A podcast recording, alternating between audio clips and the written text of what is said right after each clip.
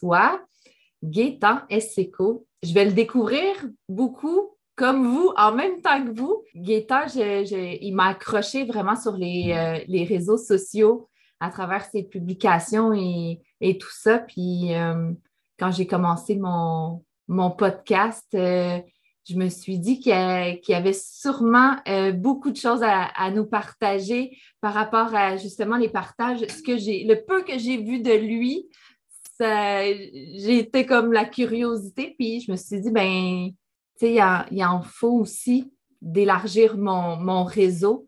Donc, euh, comme je dis, je le découvre en même temps que, en même temps que vous. Bon, c'est sûr qu'on a eu un échange avant de, tu sais, quand je lui ai lancé l'invitation, il a accepté tout ça. Euh, j'ai adoré cet échange-là, donc euh, on continue aujourd'hui. Donc, Gaëtan, si tu veux te faire une petite euh, présentation, qui tu es, qu'est-ce que tu fais? Alors, bonjour tout le monde et merci à toi, Yasmine, de me donner l'opportunité de raconter mon histoire à travers ce, ce magnifique projet de podcast que tu as démarré. Et mon nom, c'est Gaëtan Iseko, comme tu l'as dit. Je suis de nationalité béninoise.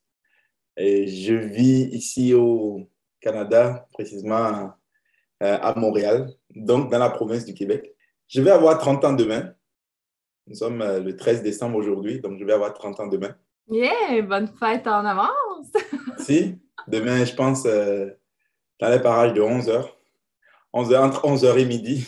Oui, oui. Pas précisément l'heure à la minute près. Mais entre 11h et midi, je vais avoir 30 ans d'existence. Et euh, comment est-ce que je peux me définir? Je, suis juste euh, cette personne ordinaire, euh, avec une histoire probablement ordinaire, mais comme tu le dis, toutes les histoires ordinaires ont quelque chose d'extraordinaire. Et voilà, qu'est-ce que je fais de mon quotidien? Eh bien, j'adore apprendre sur l'humain. J'adore, je m'investis beaucoup à apprendre sur l'humain. Je pense que si je devrais euh, retourner en arrière pour choisir une carrière, ce serait peut-être psychologue. Parce que j'adore apprendre sur la psychologie, j'adore apprendre sur euh, le mental et tout. Ce qui me pose à faire beaucoup, ce qui oriente beaucoup mes publications, les messages que je passe, les conversations que j'ai avec les gens. Euh, entre-temps, j'ai aussi fait un peu de coaching. J'ai eu à coacher quelques personnes, mais récemment, j'ai arrêté de coacher les gens pour euh, en découvrir davantage. Mais je n'ai pas arrêté d'inspirer les gens. Donc, j'ai un groupe Facebook euh, nommé Parfaitement Enseignable, dans lequel je, je, communique avec les gens, je discute avec les gens, je prends euh, un peu comme toi, en fait, le point de vue des gens sur divers sujets. J'apporte aussi mon point de vue sur ces mêmes sujets-là. Donc, toujours à vouloir cette impulsion de vouloir inspirer les gens. Entre-temps, j'étais beaucoup dans le, dans le volet enseignement. Mais plus j'en apprends davantage, plus mon, je dirais, mon indice d'enseignabilité aussi s'agrandit. Donc, je deviens de plus en plus enseignable avec le temps. Et ça me pousse à, à prendre du recul avec la position d'enseignant pour être plus dans la position de celui qui, qui apprend eh, des autres. Donc, euh, en gros, c'est ça. Euh, c'est ça, qu'est-ce que je fais? Qu'est-ce qui me rapporte de l'argent et me permet de vivre J'ai quelques activités euh, dans mon pays d'origine avec mon grand frère. Nous avons un hôtel, un bar, restaurant. Et ici, je suis arrivé au Québec, ça fait, au Canada, ça fait deux ans. Et dès que je suis arrivé, j'ai commencé un, travail de concierge dans une école, chose que je n'ai pas arrêtée. Donc, euh, je suis plus en ce moment en train de voir dans quel domaine je vais m'orienter ici au Canada et qui va être ce qui euh, va me passionner et va aussi faire que je vais gagner de l'argent ici. Sinon, principalement, ce qui, mes sources de revenus sont basées dans mon pays d'origine. Donc, euh, qu'est-ce que je peux dire d'autre? Je suis futur papa d'un jeune garçon qui va venir au monde probablement dans le mois de janvier. Donc, euh, on est proche. Je suis proche d'être papa. Oh, félicitations. merci. Je pense que c'est. J'adore la musique. J'ai fait beaucoup de, de musique. J'ai quelques clips vidéo sur YouTube. Je fais du rap. J'ai ralenti aussi un peu avec ça. On dirait que je prends de l'âge, donc il y a beaucoup de choses que je relativise. donc, euh, en gros, c'est ça. Si je dois prendre les lignes générales de ma vie, c'est des choses que je peux dire maintenant. Hmm, génial. Oui. Moi, j'ai envie de te demander, en fait, qu'est-ce qui, euh, qu'est-ce qui peut-être te donner le goût de, prendre ton envol euh, vers euh, le Canada maintenant? Et... Oh, wow! Ça, c'est une, une, très belle question qui regorge, je pense, des histoires, des histoires intéressantes. À la base, je n'avais jamais imaginé que je vais être au Canada. Ça n'a jamais été un rêve de quitter mon pays. Ça n'a jamais été, euh, ça n'a jamais été vraiment voulu. En fait, tout est parti de, d'une relation amoureuse. En fait, je ne dirais pas d'une relation amoureuse, d'une vie euh, euh, de couple qui n'est pas stable, en fait. Non, je, je, ne suis pas en train de dire les mots, bons mots. D'un manque de relation, en fait. Dans, dans, un, dans une période de ma vie, j'ai passé un bon moment à être à ne pas être dans une relation, pendant que toutes les personnes autour de moi étaient dans une relation. J'étais rendu à l'étape d'être dans une relation, mais je ne pouvais pas nécessairement avoir des relations avec des gens parce que je n'avais pas des capacités de communication euh, assez élevées. C'est-à-dire, je n'ai pas honte, je n'ai pas de la difficulté à communiquer avec les gens, mais il y a ce qui est de parler et de parler beaucoup avec les gens, et il y a ce qui est de savoir communiquer avec les gens. Donc, il y a ce qui est d'avoir de bonnes skills, de, skills de communication et euh, d'être capable de, d'entretenir une relation sans être fatigant en termes de, communiquer et non bavarder, mettons. Mais moi, j'étais plus bavard. OK? Je le suis encore.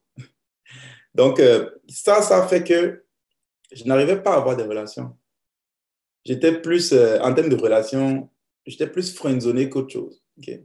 à un moment donné, j'en avais un petit peu marre parce que ça faisait plusieurs années que je suis, je n'ai pas de relation avec, je n'ai pas de relation stable.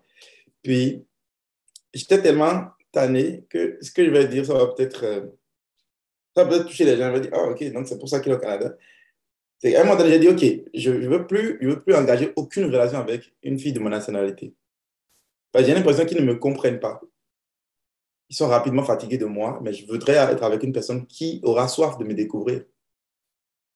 Comme ça, si je suis plus du temps de parler, parler ben, cette personne aura l'appétit nécessaire pour consommer qu'est-ce que j'ai à dire et ne pas être comme, euh, euh, lui, pas trop, euh, lui, non, je pas. J'ai été beaucoup dans cette, cette condition-là, ce qui a fait que j'ai vraiment arrêté de vouloir engager des relations avec des, des filles de ma nationalité. Et j'ai commencé par aller vers d'autres cultures pour découvrir. Donc, j'ai beaucoup voyagé dans, dans ma sous-région. Donc, euh, j'ai rencontré mon épouse actuelle au Bénin. Elle est venue du Canada pour travailler au Bénin. Et j'avais quelques amis québécois qui travaillaient aussi dans le même secteur avec qui on a passé du bon temps, c'était de bons amis. Et quand eux, ils sont partis, ben, l'équipe qui est arrivée contient mon épouse, en fait. Donc, elle et moi, on a démarré une relation. Puis finalement, quand elle a terminé son contrat, elle n'a pas voulu rentrer. Elle est restée. Elle a renouvelé son contrat plusieurs années de suite. Finalement, on a décidé de se marier. Ses parents sont arrivés au mariage au Bénin. Ses deux parents sont arrivés. C'était une belle, belle fête. Après ça, on est resté encore une couple d'années au Bénin. Puis on a décidé de, de, de, de venir ici. Donc, c'est comme ça que je me suis retrouvé ici. C'est vraiment en suivant une relation amoureuse que je suis venu ici. Ça, c'est l'histoire euh, de façon un peu complète pour ce qui m'a amené ici. Ça n'a jamais été vraiment un projet, en fait. Ah, j'aime ça. J'aime ça. Ça, ça montre à quel point, tu sais, finalement, euh, en tout cas, c'est comme ça que je le ressens, finalement, comment, euh, tu sais, à travers le, le monde, on, est un. Mon mari est tunisien, puis lui, quand il est venu au Canada, un peu comme toi, il ne rêvait pas, lui, il était bien en Tunisie, il voulait rester en Tunisie. À l'époque, il était, euh, il était en couple avec une fiancée, puis c'est elle qui avait des projets de grandeur à venir au Canada. Puis il l'a suivi. finalement, ça a fait exploser la relation et, on s'est rencontrés après. Mais moi, j'aime souvent dire que quand deux âmes ont besoin de se rencontrer, peu importe les océans qui les départent, qui, les séparent, ou, euh, ils vont finir par se rencontrer. Alors, euh, c'est beau, j'aime ça. Puis ça vient vraiment, euh, en tout cas, donner de la chaleur un peu à ce podcast-là, parce que c'est ça, c'est au-delà de, d'où on vient, c'est intéressant d'entendre les histoires, mais. Oui, c'est intéressant ce que tu dis. Quand tu dis que deux âmes qui sont faites pour se rencontrer, peu importe ce qui va se passer, ils vont se rencontrer. Oui, ils peuvent se rencontrer et ne pas faire les bons choix. Mais ils vont avoir la capacité de se rencontrer et ils vont avoir tous les signaux nécessaires pour se dire oui, c'est la bonne personne. Maintenant, tout dépendra à partir de là des, choix que, que, les gens y feraient. Mon épouse, par exemple, elle aurait, si elle écoute, euh, si elle écoutait ce que les gens auraient pu penser, ce que les gens pensaient ou ce que les gens disaient, les conseils que les gens lui donnaient, il a fait attention. Il y a, beaucoup d'histoires de personnes qui, étaient juste, qui viennent, qui, se mettent juste avec une femme pour les papiers ou bien quoi que ce soit, profiteur, bla Si elle écoutait ces choses-là, on serait pas ensemble. Puis, si ses parents ne lui avaient pas fait confiance, n'avaient pas fait confiance à la capacité de jugement de leur enfant, ils ne seraient pas venus au, au, mariage et là-bas au Bénin. Donc, c'est vrai ce que tu dis, dans le fond. C'est vrai s'il y a deux personnes qui sont censées se rencontrer, quand moi je regarde ma relation avec mon épouse, tout ce que nous avons eu à surmonter, ne serait-ce que dans mon pays, et, et, aussi, ben, ici moins, mais plus dans mon pays, plus ce que les gens pensent, ce que pendant qu'elle était là-bas, ce que ses amis ici auraient pu penser, ce que les gens... Et toutes les histoires qu'on entend sur Internet de, de personnes qui ont fait ceci, qui ont fait cela, tout ça fait que moi, je me suis dit, c'est tout ça qui m'a prouvé à quel point cette, cette femme elle-même. Parce que tu as d'un côté ce que ton mental te dit et tu as de l'autre côté ce que toi, tu même, en tant que personne, qu'est-ce que toi, tu veux. Et ça vient matcher avec moi, d'un côté, ce que mon mental, il veut. Parce que de l'autre côté, moi, j'ai une très bonne situation dans mon pays. Et genre, je, rentre dans mon, je faisais de la musique dans mon pays, j'ai mon bar, mon business avec mon frère, on est vraiment bien. Et si j'écoutais mon mental, je vais jamais vouloir m'engager dans une relation qui a des risques de me faire quitter mon pays parce que je suis vraiment cété dans mon pays. Donc, c'est vraiment, la vie nous met dans des situations où nous devons choisir entre, entre ce, que nous, ce que les gens disent, ce que le mental il nous dit, ce que les analyses, notre intelligence et tout, et de l'autre côté, notre moi profond, nous-mêmes, qu'est-ce que nous voulons là, dans l'instant, en termes de qu'est-ce que tu veux, qu'est-ce que toi tu veux, non pas qu'est-ce que ton mental te dit que c'est ça que tu dois vouloir, qu'est-ce que toi tu veux? Et si je suis aligné avec ce que je veux et que mon épouse est alignée avec ce qu'elle veut, si, si l'âme sœur est alignée avec ce qu'elle veut et qu'elle ne, se, ne se laisse pas manipuler par le mental, eh bien les deux âmes sœurs vont toujours se rencontrer. C'est là qu'on a vraiment l'unicité dans le monde entier. On sait que le monde entier, c'est comme Internet, il n'y a aucune limite. Donc, euh, pour euh, renchérir à ce que tu disais, en fait, oui. Ah, absolument. Je suis absolument d'accord. De mon côté aussi, euh, il y a eu beaucoup de... Moi, ma, mon, père était un Égyptien musulman et ma mère a dû se sauver de, de, de, ce cadre-là pour... au final, ce n'est pas la, la, vie qu'elle souhaitait pour, pour ses enfants. Donc là, de voir que, moi, je m'en d'un Tunisien euh, musulman, pour elle, c'était comme, oh my God, euh, ma fille répète mes erreurs. Donc, elle a voulu vraiment me, me mettre en garde. Et moi, au final, de, de dire, ben, nos deux histoires sont complètement euh, différentes. c'est deux hommes différents. Puis, comme tu dis, quand tu vibres pour l'autre, quand tu le sais, puis à quelque part, cette relation-là, pour moi, c'était comme une guérison aussi. Aujourd'hui, euh, cet homme-là, ma mère, c'est un peu comme son fils. Puis euh, il y a vraiment, moi, j'ai adopté sa famille comme si c'était ma famille que j'ai jamais pu unir. Euh, d'avoir été élevée seulement par ma mère, puis une famille un peu dysfonctionnelle. Fait là, d'avoir, wow, c'était vraiment euh, très impactant. Donc, mais oui, il y a toutes les. Euh, bon, pour mon mari, j'étais pas la Tunisienne typique. Je ne rentrais pas dans le cadre. Bon, elle m'attire, mais c'est quoi cette bébite-là? Qu'est-ce que je fais? Puis moi, de l'autre côté, là, mais ils me mettent tout en en alerte, attention, euh, ouvre tes oreilles et euh, regarde bien, tu sais, sois, tout à, l'affût de tes sens pour détecter le danger. Donc oui, c'est euh, quand, tu, quand tu suis ton, ton cœur, ce qui fait, ce qui vibre à l'intérieur, mais c'est plus fort que tout, tout ça, tout. Le bruit alentour. Exactement, oui. Ouais. Ah, c'est beau. Et, euh, et ensuite, qu'est-ce qui t'a, ou peut-être que ça a toujours été là, mais qu'est-ce qui t'a vraiment euh, amené vers le, le coaching, développement personnel? Oui, euh, c'est aussi une, très belle question. Moi, j'ai. En fait, moi, j'ai eu. je n'ai pas été diagnostiqué, mais je sais que j'ai un trouble de l'attention. ok? Donc, ça, ça a été présent durant toute mon enfance où j'ai un trouble d'attention, un trouble d'attention avec hyperactivité. Donc, je suis quelqu'un d'hyperactif. Donc, en classe, c'est, je suis la personne à qui on dit de, de, de, de, focaliser sur le cours, ou bien je suis la personne à qui on dit de rester sur place, ou bien de et Gaëtan, va à ta place, et Gaëtan, tais-toi. C'est, toujours moi, en fait. Donc, c'est toujours, je suis toujours distrait par d'autres choses. Et ça, ça m'a suivi, mais ça ne m'a pas limité dans, mon, dans, mon, dans, mon, dans, mon, dans mes études. C'est sûr que si je n'avais pas cette trouble, j'aurais été meilleur à l'école, mais j'étais un élève moyen.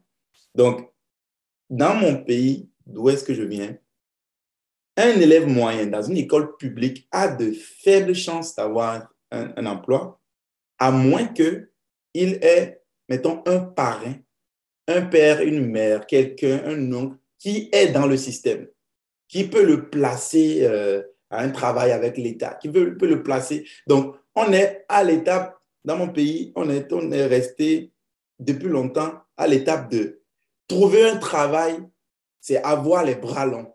Si tu n'as pas les bras longs, tu ne peux pas avoir un travail. Mais moi, je n'étais pas le meilleur de ma classe. Donc, on ne pouvait même pas me choisir pour mes talents. Et je n'étais pas et je n'ai personne qui, qui, va dire euh, mon père n'a pas, pas les bras longs. Personne ne peut dire ok, je vais t'aider, je vais te placer à tel endroit. Donc, très tôt, euh, après que j'ai fait mon BTS, mon BTS, en fait, le BTS chez nous, c'est bac. Tu fais le bac, puis tu fais deux ans à l'université. Mais le bac chez nous n'est pas le bac chez vous. Notre bac correspond à votre. Ici au Québec, ça correspond, je pense, au secondaire 5. Donc, j'ai fait mon bac, puis j'ai fait les deux années d'université. Donc, c'est un peu comme si c'était un, un, DEP, mettons. Voilà. Donc, après ce diplôme, j'ai cherché du, travail, tout ça, je n'en ai pas eu. Bon, euh, mon père me disait, OK, moi, je suis à la retraite à cette année, donc je ne pourrais plus m'occuper de toi, je ne peux plus souvenir à tes besoins. Et c'est mon père qui nous a élevés parce que mon père et ma mère sont séparés depuis très, très, très, très longtemps. Donc là, il faut, il faut, bien, euh, il faut bien se débrouiller. Donc là, je suis rentré dans la rue rentrer dans la rue. Qu'est-ce que ça veut dire? Euh, Je vais trouver des petits jobs par-ci, par-là. Donc, euh, une entreprise qui vend des... Une entreprise de télécommunications qui vend des cartes SIM. Chez nous, euh, ils vendent des cartes SIM. Et puis, tu prends la carte SIM, tu mets dans le téléphone et tu achètes le crédit appel dans le téléphone pour appeler. Donc, n'importe qui peut s'acheter une carte SIM. Donc, je m'en vais être, comme distributeur de cartes SIM. Après, et je vais me mettre à vendre du crédit pour cette entreprise. Et avec mon trouble d'attention et tout ça, je vais perdre beaucoup d'argent. Pourquoi? Parce que les distributeurs détaillants, si veulent le crédit appel, parce qu'eux, ils sont détaillants, toi, tu es grossiste pour la société. Ils t'appellent, tu n'es pas avec eux, tu leur transfères le crédit, tu dois noter ça sur un, un cahier. Puis, le lendemain, tu iras sur le terrain récupérer l'argent moi, qu'est-ce qui m'arrivait, c'est que j'oubliais de, noter que, j'ai vendu un tel crédit. Ou bien euh, j'oubliais d'aller chez telle dame parce que j'ai oublié mon cahier à la maison. J'oublie plein de trucs parce que justement, j'ai ce trouble-là. Donc, ça va me porter un gros préjudice. Je vais, je vais avoir un gros écart de, de, entre le montant d'argent que je dois verser à la société et le montant d'argent que j'ai que j'ai récupéré sur le terrain parce que justement, je n'ai pas récupéré partout. Euh, je n'ai pas noté tout dans, dans le cahier. Euh, j'ai perdu de l'argent. Donc, tout ça. Et je n'étais pas très responsable, en fait. Je n'étais pas très, très responsable. Donc, cette irresponsabilité-là, combinée à mon trouble d'attention, va faire que je vais avoir un écart. Un écart de, je me rappelle le montant, c'est environ 1200 dollars si on convertit en dollars canadiens. Mais dans mon pays, et pour moi, à cet instant, c'est une, c'est un montant d'argent énorme. Énorme, énorme, énorme, énorme. Donc, là, je vais aller à mon, dans l'entreprise, ils vont faire les contrôles, l'audit, ils vont constater que, ah, j'ai un tel écart. On va me demander euh, de justifier, que je ne veux pas pouvoir justifier justement. Ça va me conduire avec des amis, avec la police. Donc, voici comment je vais découvrir le développement personnel. Je vais être en, garde à vue à veille d'aller en prison. Et là, euh, je vais appeler mes parents, je vais appeler tout le monde, tout ce que je peux appeler. Et mon grand frère va se battre des mains, des pieds, c'est partout pour emprunter ne serait-ce qu'une partie de l'argent qu'il va amener et on va me laisser sortir. J'étais vraiment à deux doigts d'aller en prison. Et mon père n'était pas arrivé. N'était pas arrivé. Je l'avais appelé pour que ne serait-ce qu'il vienne porter garant comme c'est mon fils, on va trouver un moyen. Mon père n'était pas arrivé, il n'a rien fait. J'étais vraiment en colère contre mon père. Puis, je suis euh, euh, arrivé euh, à la maison. Mon, mon, père habitait dans une autre ville, moi j'habitais dans une autre ville, mais chaque fête de l'an, Noël et premier jour de l'année, nous fêtons tous ensemble, tous en famille. Donc, j'avais décidé que je n'irais pas à la, à, la, à la, fête en famille parce que j'étais en colère comme mon, père. Mais euh, mon frère m'a convaincu d'y aller et il m'a dit, si tu y vas, il sera confronté au fait que tu es là. Donc, j'y suis allé. Et quand j'y suis allé, j'ai eu une confrontation avec mon père. Parce qu'il était en train de parler avec un de ses amis, il, disent, il disait ce que les, enfants ne comprennent pas, c'est que quand ils sortent de la maison, on n'est pas tranquille en nous, on a le cœur qui bat fort, mais ils font tellement de bêtises qu'ils ne, ils ne, s'inquiètent pas du fait qu'on s'inquiète pour eux. Donc j'ai été en confrontation avec lui, j'ai dit non, toi tu ne peux pas dire ça, toi, tout, tout, le monde peut dire ça sauf toi, tu ne peux pas dire que tu t'inquiètes. T'inquiéter dans ta tête, on s'en fout. T'inquiéter, c'est de faire vraiment des actions physiques dans le monde physique qui montre que tu t'inquiètes. Au moment où j'ai besoin de toi, tu n'es pas arrivé et tu oses dire que tu t'inquiètes pour tes enfants. C'est faux. Ça, ça a été un choc pour lui parce qu'il faut comprendre que dans le contexte africain, aucun fils n'ose parler comme ça à son père. On ne confond pas son père. Donc, ça va faire un grand débat. Donc, on va faire une réunion de famille. Et une grande réunion de famille. Tous les grands-parents vont être là, tous les sages de la famille vont être assis. Puis, c'est un peu comme une confrontation de mon père et moi. Et mon père va s'expliquer. Mon père va dire, oui, je m'inquiète pour toi. Je m'inquiète vraiment pour toi. Mais je ne laisserai pas mon inquiétude que j'ai envers euh, ce que tu fais m'empêcher de laisser, de, me, faire, euh, comment qu'il dit ça? Je ne laisserai pas les sentiments, les émotions que j'ai en moi vis-à-vis de ce qui se passe dans ta vie bloquer les leçons que la vie veut t'enseigner. Hmm. Je ne vais pas t'empêcher de prendre tes responsabilités. Moi, j'ai confiance en l'éducation que je t'ai donnée. Et si dans une situation comme ça, même si ça te conduisait en prison, tu n'arrivais pas à te lever, c'est là que j'aurais la certitude que j'ai vraiment échoué en tant que père. Mais je ne viendrai pas te donner un coup de main. Je vais te laisser faire face à tes expériences et tirer tes propres leçons parce que, et là, il va dire la phrase qui va, qui va vraiment résonner en moi et qui va faire que je vais, je vais commencer par essayer de me prendre en main. Il a dit, parce que tu es le seul responsable tout ce qui t'arrive. Personne d'autre. Ce n'est pas moi, ce n'est pas ta mère, ce n'est pas euh, ton employeur, ce n'est pas euh, quoi que ce soit. C'est toi seul qui es le responsable. Et si je m'interpose dans ton processus de maturité en, venant, en faisant de l'ingérence, ben là, j'aurais créé une faiblesse en toi. Il a dit, pense à l'oiseau qui veut sortir de l'œuf.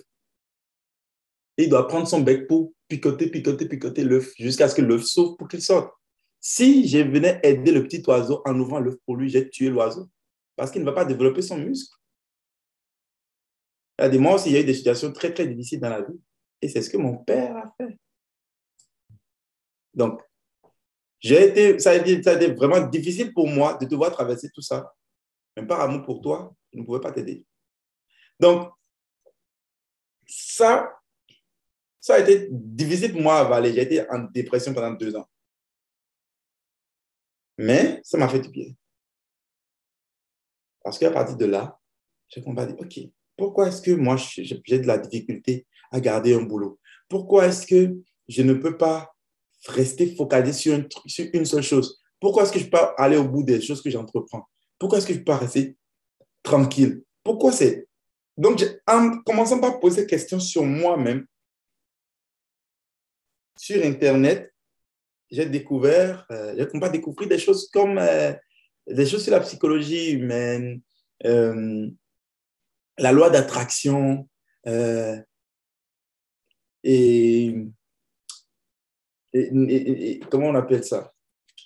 Tout ce qui est les effets de la pensée sur le corps, les effets de la pensée sur, sur le mental. C'est quoi le mental? C'est quoi les émotions? C'est la première fois que j'étais en train de découvrir ces choses, toutes ces choses-là. Et j'ai commencé par, j'ai commencé par acheter des livres, lire sur, découvrir qui je suis en tant qu'humain, où est-ce que je m'en vais, qu'est-ce qui me dirige, quelle est la force motrice qui me dirige? Et je vais découvrir qu'il y a la force vitale qui me dirige. Et il y a mon mental qui ne fait pas, pas partie de ma force vitale.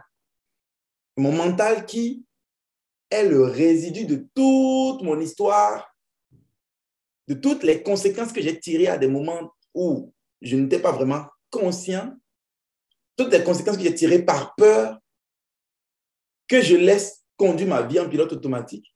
Et il y a ma force vitale qui est moi-même, ma vie, moi-même, genre la personne qui regarde la réalité à travers ses yeux. Là. je vais aller à la, à la découverte de cette personne-là. Et ça va me prendre plusieurs années et je continue. C'est le travail d'une vie. Je continue de, travailler sur moi, de travailler sur moi, de travailler sur moi. Et de cette dépression, je vais quitter cette dépression, je vais, je vais aller, je vais reprendre confiance en moi complètement. Je vais déposer des dossiers dans plusieurs banques. Je vais travailler dans trois banques différentes avant de démissionner, partir en business et, créer un business de distribution de ce que je faisais qui m'avait amené en garde à vue. Je l'ai créé pour moi-même et j'ai été capable de gérer. Si tu n'as pas été capable de gérer quelque chose qu'on t'a confié, tu ne peux pas gérer ce qui est à toi. Mais j'ai été capable de gérer ce qui est à moi jusqu'à ce que mon frère et moi, on puisse bâtir qu'est-ce qu'on a bâti de là. Donc, c'est comme ça que je suis arrivé au développement personnel. Et voici les, les, les résultats que j'en ai pu tirer. Toujours de, de prendre le mauvais, de regarder dans le mauvais, de trouver le bon, et de prendre le bon qui se trouve dans le mauvais comme une graine, le semer et faire croître un arbre de bons fruits sous lequel on peut se reposer et qu'on peut ensuite en manger les fruits. Et pour, et ça c'est une, euh, c'est une image, mais pour, dans la vraie réalité, qu'est-ce que ça signifie pour moi? C'est quand je n'avais pas un rang et que j'étais complètement déprimé, et eh bien de là, j'ai compris que je pouvais alors, j'avais l'opportunité pour aller apprendre à avoir confiance en moi, ce que je n'avais jamais eu avant dans le passé. J'ai pu développer cette confiance en moi par mes recherches, j'ai eu des mentors, des gens qui m'ont guidé, qui m'ont tenu la main, qui m'ont montré des choses. J'ai appris pas mal de choses, j'ai repris confiance en moi. J'ai prouvé que je pouvais garder un boulot et être apprécié par euh, mes patrons en travaillant dans ces diverses entreprises. Et j'ai prouvé que j'étais capable de développer une entreprise et de, me prendre en charge et d'être autonome. Et quand mes, relations amoureuses ont commencé par n'ont pas vraiment fonctionné, j'ai pu en tirer quelque chose de merveilleux qui est mon, épouse que j'ai aujourd'hui. J'ai pu faire des choix conscients. Je n'ai pas été, je ne me suis pas laissé en pilote automatique. Et ça, c'est le fruit de toutes les, en guillemets, mauvaises choses qui me sont arrivées.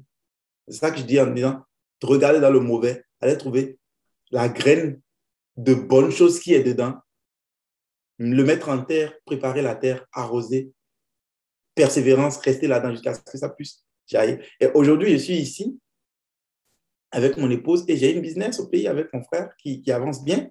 Puis je suis ici avec mon épouse et j'essaye de, de transposer tous ces enseignements que j'ai reçus là, ici. Et c'est pour ça que je suis arrivé au coaching.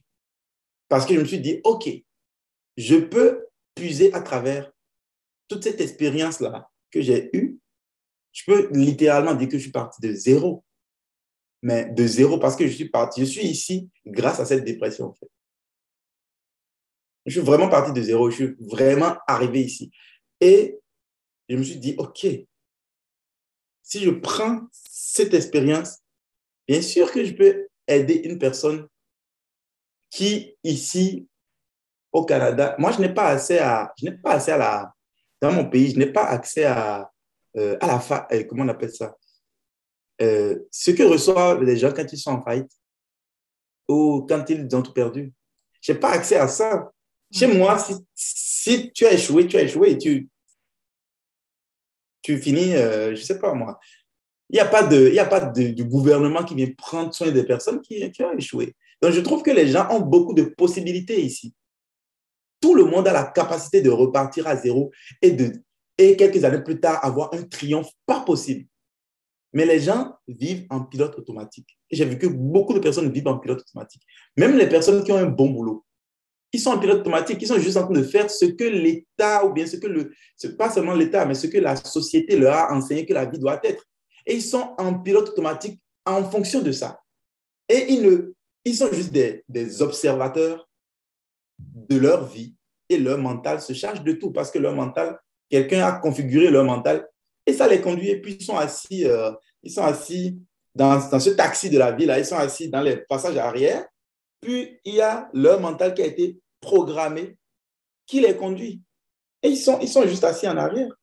Et quand je suis arrivé ici, j'ai rapidement observé ça. Ça crève les yeux. Tout le monde, absolument tout le monde tout le monde qui a un boulot, que ce soit un bon boulot, un mauvais boulot, même quelqu'un qui dit j'adore mon travail, peu importe, tout le monde est pratiquement en pilote automatique dans une zone de confort, ne cherchant pas à aller challenger cette zone de confort pour aller voir ce qui est au-delà parce que ben, il y a cette, mur de, cette muraille de peur qui entoure les gens. Donc, quand moi j'ai observé ça, je me suis dit, ah ben tiens, je, je peux peut-être avec quelques conseils, je peux peut-être aider les gens donc, c'est comme ça que je suis arrivé au coaching, que j'ai arrêté. Probablement, tu as un peu questions ça. Ça, me remémore une anecdote qu'une amie me racontait. Je pense que c'était un, Cubain qui était venu vivre euh, au Canada. Puis je pense après trois mois, il est reparti. Puis il était comme Vous êtes fous, vous!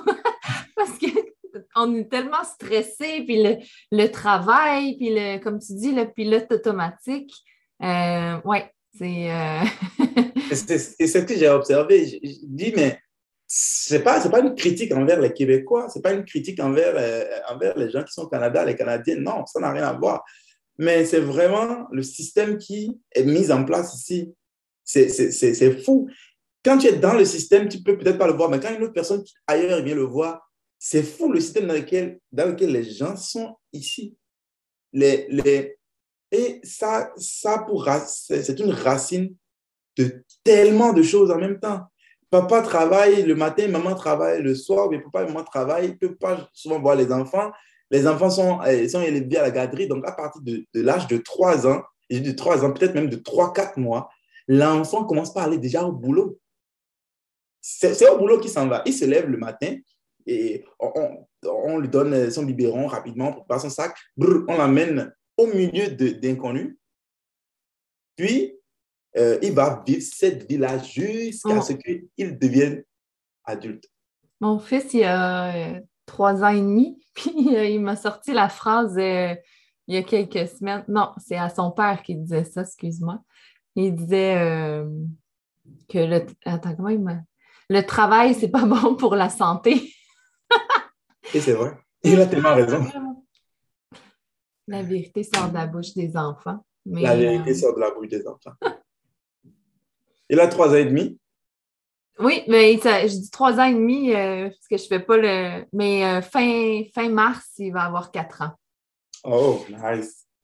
Donc, euh, c'est ça la, réponse à, ta question. C'est tout ça qui m'avait amené au coaching. J'ai encore quitté, mais c'est ça, c'était ça qui m'avait amené, amené là-dedans. Il, y, a, clairement comme une déshumanisation de la, de la société à travers tout ça, de dire, tu sais, souvent, on on fait le commentaire qu'on ne connaît pas notre voisinage, puis est-ce que ça n'a pas de sens. Mais quand tu écoutes mes, mes, parents, mes grands-parents, ben, c'était un peu la, la culture euh, africaine, si on veut, que tu sais, tous les voisins, c'est comme une grande famille, puis tu vas chercher de la farine, du sucre chez ton voisin, puis mais ça, on, l'a oublié, puis aujourd'hui, c'est euh, les gens, ils se regardent presque croche. Euh, qu'est-ce que tu veux? Qu'est-ce que tu me veux? C'est vraiment, puis on, connaît euh, personne. Moi, le premier appartement, euh, bon, le 7 ans, premier appartement que j'avais quand, quand mon chum est venu habiter avec moi, je connaissais personne. Et du jour au lendemain qu'il est arrivé, il me disait Tu sais que ta voisine, elle travaille à la banque, puis que l'autre, elle J'étais vraiment comme Wow! Lui, il arrive, il connaît déjà tout le monde, les voisins l'aiment, tout va bien. Puis moi, je ne savais même pas que la, madame, son prénom, là, ni qu'elle avait deux filles. regarde, regarde, observe cette chose chez les animaux, OK? Si tu as un ben, ici, ici, évidemment, les chiens ne se promènent pas, tout le monde est, coupé. Mais si tu as un chien ou tu, as, tu es dans une ferme et puis, il y a, des chiens. Puis, il y a une ferme à côté. Puis, il y a plein de chiens. Puis, chacun a son chien. Puis, les chiens se promènent parce que c'est une ferme. Regarde des chiens. Les chiens sont, ils vont tous socialiser. Tous être des potes. Et autre chose, regarde les, les, les, les animaux dans la vie sauvage entre les animaux de même espèce. Les loups, euh, je sais pas, les lions. C'est une communauté. Et quand on dit une communauté, ce n'est pas on se retrouve tous au boulot et puis chacun fait son travail. Ce n'est pas ça. C'est nous sommes une communauté. L'être humain a besoin d'être avec d'autres êtres humains. Nous avons, et ce n'est pas seulement l'être humain, l'être vivant. Regarde les papillons, regarde les oiseaux. Il n'y a pas, je, je, parle toujours entre la même espèce, je ne parle pas entre deux espèces différentes. Et même on voit aussi des vidéos de, d'un coq qui porte un chat sur le dos et qui, qui se promène avec, c'est vraiment mignon. Mais je veux dire, quand tu prends les mêmes espèces, ils vivent ensemble. Pas ensemble comme les gens penseraient, oui, mais à l'école, les enfants sont ensemble. Non, c'est pas ça. C'est dans ton quartier, à quel moment est-ce que on a arrêté de se connaître? Personne ne se dit bonjour dans la rue tu connais le maximum de personnes que tu connais, c'est ton voisin vraiment à côté de toi, que peut-être, moi j'ai ma voisine ici que j'adore, à la cour arrière, elle est de l'autre côté, puis on, se jase beaucoup, on se parle beaucoup, et puis c'est vraiment intéressant. Mais c'est le maximum de personnes que je connais dans mon quartier. Mais chez moi en Afrique, je connais tout mon quartier. Absolument tout mon quartier. La voisine euh, à un kilomètre peut venir coller à ma porte pour un besoin. Et je peux faire pareil. Puis il y a ce sentiment de sécurité-là à connaître aussi tout ton quartier, que tu sais, s'il t'arrive quelque chose, si tu es dans le besoin, tu sais qu'il y a, euh, sont tous là, puis que vous, euh, vous êtes solides ensemble, que ici, tu te dis, je passe au feu, et veux-tu aller cogner chez la, voisine à côté? On ne s'est jamais parlé, je ne sais pas. Vas-tu pouvoir m'aider? Suis... C'est ça. Donc, euh, la, vie de communauté est vraiment stigmatisé. On, a, on a presque peur de son voisin. On est pratiquement le surveillant de son voisin. C'est pas ça, c'est vraiment de la déshumanisation en fait. Donc, moi, quand on revient dans le sujet, j'ai constaté toutes ces... J'ai vu ces choses-là que probablement beaucoup d'autres personnes ont vues. Ce n'est pas que je suis le génie qui a vu ces choses. Ce n'est pas ça que je dis. Mais j'ai rapidement constaté ces choses-là. Et je peux te dire que si tu me demandes une chose qui me manque de l'Afrique, mais c'est ça. C'est cette vie de communauté ou cette vie de communauté-là. C'est ça ce qui me manque de l'Afrique. Et c'est pour ça que j'ai parti mon, mon, business de coaching. Euh, et puis, parce que je veux pouvoir échanger avec plus de monde et tout, et tout, et tout. C'est comme ça que je suis arrivé au développement personnel et au coaching. Donc, voilà la réponse à la question, même si on a élaboré un petit peu. Ah non, mais, mais c'est beau. Puis comme je disais euh, avant qu'on commence, euh, quand on s'est jasé, toi puis moi, peu importe le, chemin que, que cette, cet épisode-là, cette entrevue-là, si on veut, prend, ça, va être seulement parfait. Puis oui, ça me touche beaucoup ce que tu dis parce que euh, je devais être, jeune, autour de, 18 ans. J'attendais, euh, j'attendais une amie euh, au métro Berry-UQAM à Montréal. Puis il y a un Sénégalais qui est venu me, me jaser comme ça spontanément parce que ah, j'ai l'air sympathique. Puis il est venu me. Puis justement, il m'avait tellement touché de dire que lui, il arrivait à Montréal des, anecdotes comme il arrive à l'arrêt d'autobus, puis il commence à, saluer tout le monde ou à vouloir serrer la main à tout le monde, puis tout le monde le regarde euh, un peu croche comme on se connaît, pourquoi tu veux me serrer la main? Puis, euh, euh, et, c'est ça de lui, d'un peu me, partager sa, difficulté à dire moi, je viens dans un autre pays, je pensais que, et finalement, hein, il va falloir que je m'arrange tout seul parce que les gens ici, ils sont pas. Euh, ça m'avait vraiment. Euh, puis je me sentais bon, tellement impuissante devant tout ça qu'il me racontait, mais, mais, euh, mais de me dire, de, vraiment me mettre dans, sa peau, de dire moi, quand j'étais. Quand j'étais au Sénégal où je ne peux pas amener ma fille à l'école, le voisin à côté, c'est comme si c'est. Quand on dit il faut un village pour élever un enfant, ou tu sais, c'était vraiment ça. Le voisin, il peut amener ma fille à l'école, puis on s'entraide. Puis ici, euh, on me dit même pas bonjour. moi, quand, quand moi j'étais jeune, euh, je mangeais chez tout le quartier. Je mangeais chez tout le quartier, puis c'était normal, en fait. C'était pas euh, chez les voisins, non. On, la, le seul moment où j'ai vu euh, un peu de communauté, c'est à l'Halloween. Les enfants sont arrivés chercher des bonbons. C'est tout. Mais ça, nous, c'est à l'année longue. Oui. À l'année longue, à l'année longue. Mettons, dans, dans, dans, dans le bar qu'on a, moi et mon frère, tout le monde se connaît. Absolument tout le monde se connaît. Tout le monde se sert la main, tout le monde se connaît, mais tout le monde se connaît. Ça veut pas, on n'a pas grandi ensemble, c'est juste qu'on est les clients de la même place. Et c'est quand même une place relativement grande. Mais tout le monde se connaît. Dans la ville, tout le monde se connaît. Probablement que ça, c'est ça, bon et c'est mauvais côtés. Mais ces bons côtés dépassent de loin ces mauvais côtés. Vraiment, la vie de communauté, c'est, c'est important. C'est important, mais ce n'est pas quelque chose qui est très, très présent au Québec, je te dirais. Ouais. C'est plus présent sur Internet, par contre. Oui. mais dans la réalité, non. Oui. Mais c'est ça, c'est, vraiment euh, quelque chose, par exemple, qu'on peut, euh, incarné aussi. Tu sais, euh, je me souviens, je jasais avec un ami à un moment, puis je pense qu'on écoutait, euh, il y avait une pub à la télé, puis comme si tout le monde se, souriait. Ils disent pas ça, la, vie, c'est pas vrai que les gens, tu te promènent dans la vie, puis ils te sourient. Puis je dis, moi, c'est ma réalité. Je dis, moi, je me promène sur le trottoir, l'énergie que je dégage, euh, je, souris, les gens me, parlent, me disent bonjour, me sourient. Ça, c'est ma réalité pour vrai. Peut-être toi non, tu as l'air bête, le monde ne le te regarde pas.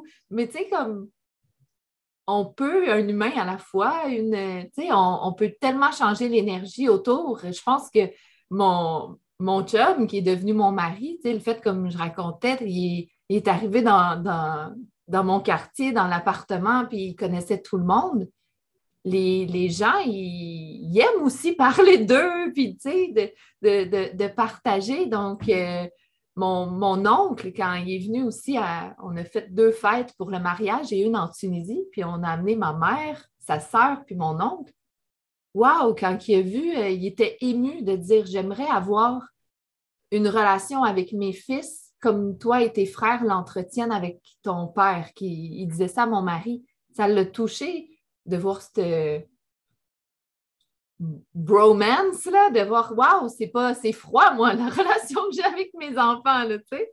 Fait que, tu sais, c'est, euh, un peu de, soi qu'on injecte socialement, mais ça fait, ça fait une différence. Puis, moi, moi je dis souvent, tu sais, euh, bon, moi, je, prends soin de moi, de mon énergie, ben mon chum, il se réveille le matin, il a peut-être mal dormi, il a fait des cauchemars, mais là, ouf, hey, il a dans une belle énergie. Puis là, ça transforme son énergie. Il sort dehors, il rencontre d'autres mondes. Les gens sont comme Waouh, Hassan, tu brilles aujourd'hui. Puis, fait que finalement, tu sais, on, transforme, on élargit cette, belle énergie-là. Puis il y a des gens qui auraient, parti, qui auraient passé une journée de merde. Ben là, on a, on a switché. Euh. oui, ce que tu dis, c'est vraiment vrai. En fait, euh, c'est changer le monde un humain à la fois. Et ça, bon, c'est quelque chose de vraiment grand, mais, mais au plus petit niveau, c'est de se changer soi-même. Comme tu es en train de le dire. Se changer soi-même. Parce qu'à partir du moment où tu te changes toi, tu ne vas pas être un vecteur de multiplication de la mauvaise énergie. Quand tu rencontres une personne qui a une mauvaise énergie et toi tu as une super bonne énergie, mais la personne peut, peut, peut, peut déployer, déployer, déployer sa bonne énergie, sa mauvaise énergie, et tu peux l'accueillir, sa mauvaise énergie, et ça va, ça va juste euh, vanish, ça va juste euh, disparaître. Parce que tout ce que cette personne, en fait, une personne qui a une mauvaise énergie est, est juste une personne en détresse qui a besoin de sortir ça. Donc, si toi, tu es un récipient à mauvaise énergie aussi, ben, il va te donner sa mauvaise énergie, tu vas lui donner ta mauvaise énergie, et puis ça va se multiplier, puis ça va devenir une grosse boule d'énergie négative qui va se propager. Mais si la personne a une énergie négative, et toi tu as, l'énergie négative, c'est comme le feu. L'énergie positive, c'est comme de l'eau. Tu arrives avec ton eau, elle arrive avec son feu, elle envoie le feu, tu l'accueilles, tu, puis tu l'éteins. Et tu, tu es là avec amour dans le présent. Elle envoie son feu, tu l'accueilles, puis tu l'éteins. À un moment donné, son feu s'éteint. Puis elle commence à prendre de ton eau. Et quand elle commence à prendre de ton eau, elle devient aussi une source d'eau pour d'autres personnes. Donc, tu viens maintenant de lui donner la bonne énergie, qu'elle aussi, elle se chargera de le faire. Mais, cependant, la croyance populaire par rapport aux énergies est une chose qui, pour l'avoir vu beaucoup dans le monde du coaching et pour l'avoir beaucoup vu dans beaucoup d'autres sphères, la croyance sur euh, euh, euh, la, le fonctionnement des énergies est quelque chose qui est en train de multiplier la mauvaise énergie de nos jours. Parce que les gens, ils pensent que la, bonne énergie, c'est que j'ignore ce qui, ce qui est négatif maintenant, je l'ignore, et puis je mets tout mon regard sur ce qui est positif, et je me mets à danser, et puis je me mets à sautiller, et puis subitement, je vais avoir euh, cette grosse boule d'énergie positive que je veux partager. Donc, ils font de la suppression de leurs émotions qui est générée par quelque chose de réel qu'ils ne vont pas aller regarder et corriger.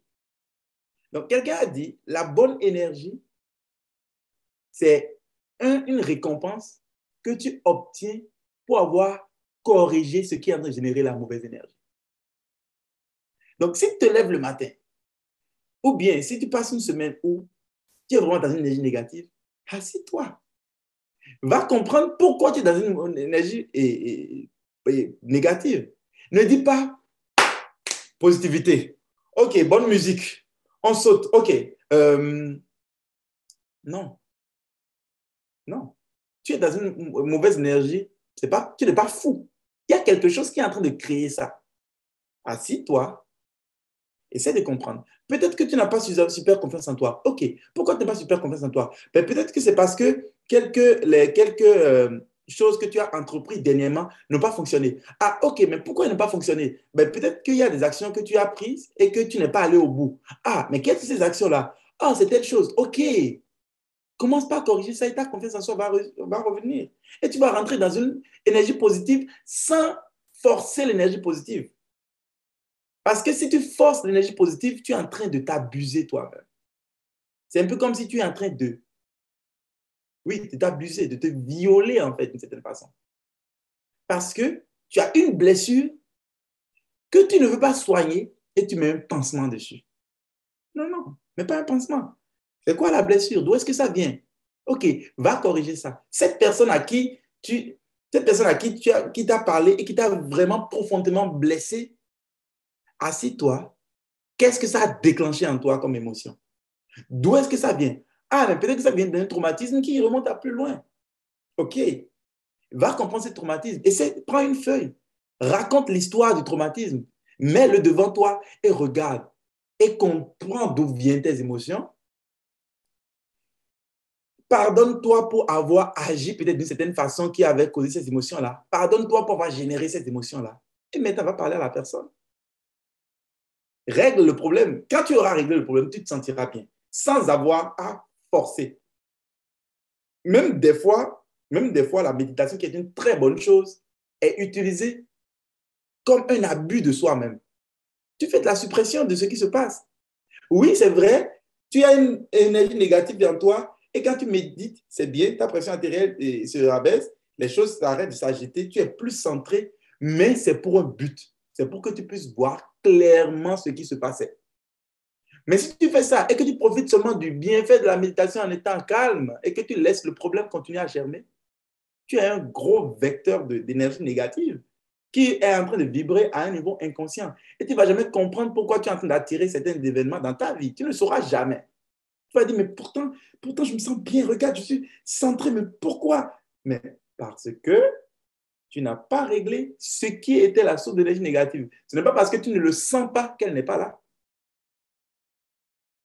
Tu vois? Donc, ce que tu dis, c'est effectivement vrai. Si tu travailles sur ton énergie, oui, tu contamines les autres. Mais quand tu contamines les autres, c'est pour qu'eux ils puissent dire Ok, donc, je tasse les gravats et je vais pouvoir aller voir l'or qui est en moi. Donc, tout ce que je pensais avant, en fait, c'est à cause de telle, choses que je pensais. Cette personne m'a vraiment fait réaliser ça. Regarde comment elle vit. Regarde tout ce qu'elle a traversé. Et pourtant, elle est comme ça. Mais comment tu as fait? Regarde tout, Je regarde ton histoire, tout ce que tu as traversé, et pourtant tu es là. Et la personne ne te dira pas, euh, j'ignore tous ces trucs-là, et puis je mets un peu de positivité dans ma vie, tout va bien. Non. Il va te dire vraiment, ce qu'il a fait, c'est un processus lent, mais sûr, par lequel il est passé pour qu'aujourd'hui, son énergie soit rayonnante. Il n'a pas supprimé ses émotions pour se sentir bien. Donc aujourd'hui, le plus gros danger dans l'énergie, c'est que tout le monde répète. Tout le monde. Et ce que les gens répètent, ce n'est pas comme ça que ça fonctionne. Et les gens finissent plus déprimés qu'avant. Parce qu'ils pensent que, mais qu'est-ce qui ne va pas avec moi? Tout le monde est positif, moi je n'arrive pas à l'être. Puis ils, suppriment les émotions, ils essayent d'être positifs, puis comme l'énergie, positivité, négativité, c'est pôle positif, pôle négatif, tout fait partie de la même réalité, le yin et le yang, la même réalité, et que tout oxy, tout ce qui monte doit descendre. Donc, si tu te hype émotionnellement sans vraiment corriger le problème, tu montes, mais quelques temps après, tu vas redescendre.